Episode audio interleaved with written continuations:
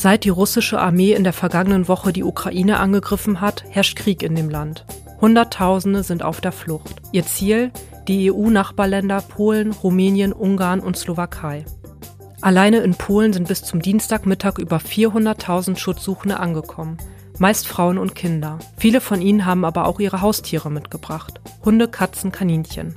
Seitdem an den EU-Grenzen die normalerweise strengen Einreiseregularien für Tiere gelockert wurden, können Flüchtende auch ihre Tiere mitnehmen, für die sie keine Papiere oder Impfnachweise haben.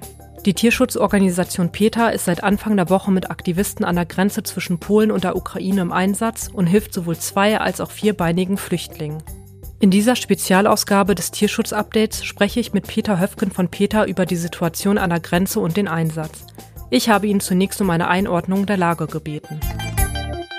Leider sind durch den Krieg in der Ukraine und die dadurch ausgelösten Fluchtbewegungen auch viele Tiere in große Not geraten. Und das betrifft alle Bereiche, also Tierheime in der Ukraine, Tiere in der Landwirtschaft, in den Ställen, Hunde auf der Straße und Tiere bei privaten Haltern, die teilweise zurückgelassen worden sind. Und die Dramen, die sich dort zutragen in der Ukraine und an der Grenze, sind unbeschreiblich. Wir wissen aber, dass tierliebende Menschen in der Ukraine gerade versuchen, Tieren so gut wie möglich zu helfen und teilweise stehen wir auch mit ihnen in Kontakt. Versuchen sie zu unterstützen. Vor allem in der Ukraine ist die Situation dramatisch. Die EU und Deutschland haben hier glücklicherweise eine große Flexibilität an den Tag gelegt und die Einreisebestimmungen vorübergehend außer Kraft gesetzt, also die, dass Tollwutzertifikate nachgewiesen werden müssen für Impfungen und äh, Bluttestbestimmungen.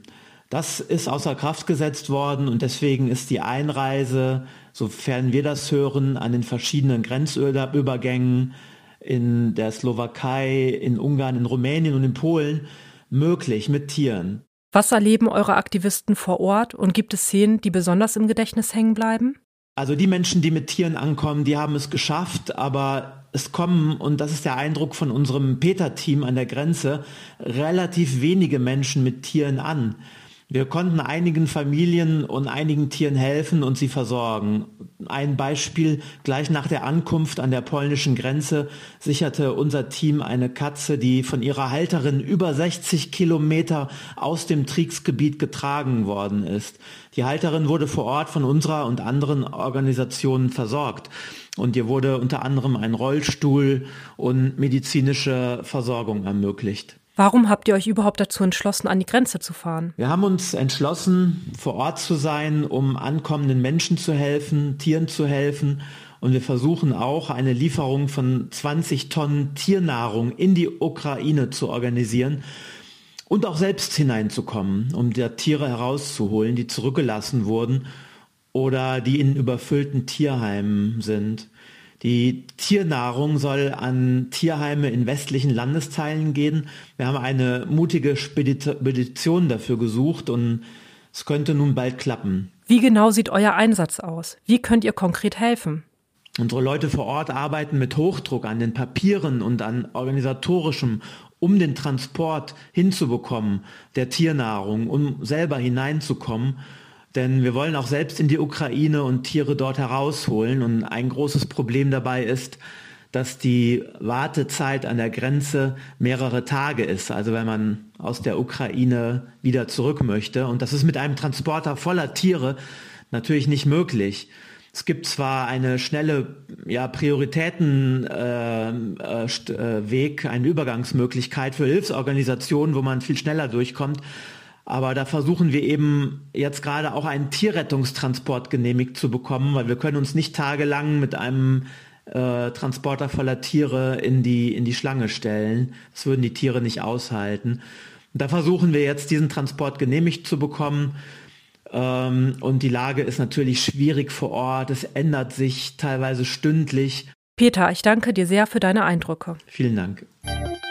Neben Peter engagieren sich natürlich auch noch andere Tierschutzorganisationen für die Tiere in der Ukraine. Der IFAW beispielsweise hilft Tierheimen im Osten des Landes. Und Vier Pfoten unterstützt in den Nachbarländern der Ukraine unter anderem mit Impfung, Mikrochips, medizinischer Versorgung und Tiernahrung. Wenn auch ihr diese Organisation unterstützen wollt, könnt ihr spenden.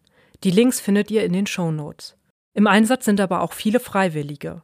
Sie bieten in den sozialen Netzwerken beispielsweise Schlafplätze oder Mitfahrgelegenheiten für Geflüchtete mit und ohne Tier an und sammeln und teilen Informationen zu den Einreisebestimmungen in den jeweiligen Ländern. Und auch in der Ukraine gibt es Tierschützer, die alles tun, um Tieren in Not zu helfen. Und damit endet diese Sonderfolge des Tierschutz-Updates. Ich würde mich sehr freuen, wenn auch ihr die Möglichkeit habt zu helfen. Wir hören uns am kommenden Montag wieder. Dann erscheint nämlich die nächste reguläre Folge. Ich danke euch sehr fürs Zuhören und bis zum nächsten Mal.